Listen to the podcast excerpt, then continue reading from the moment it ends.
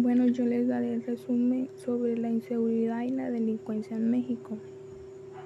Se estima el costo de la inseguridad y de la delincuencia en México.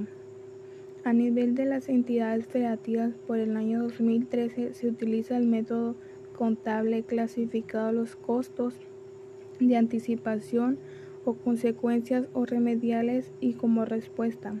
Cada uno de estos medios en términos del Producto Interno Bruto Estatal per cápita, el promedio nacional de CIDES para el 2013 fue de 5.69% del Producto Interno. La media del CIDE per cápita de 6.769 pesos. Se observa que las entidades federativas más ricas son las que más gastan. Esta relación merece estudiarse más a fondo. Se incluye que el gasto en seguridad pública se orienta a prevenir la inseguridad. Gasto social, infractura o otros rumbos que representan en el cambio cultura. El crecimiento económico y la generación de empleo permite impulsarse una mayor igualdad social y de oportunidades.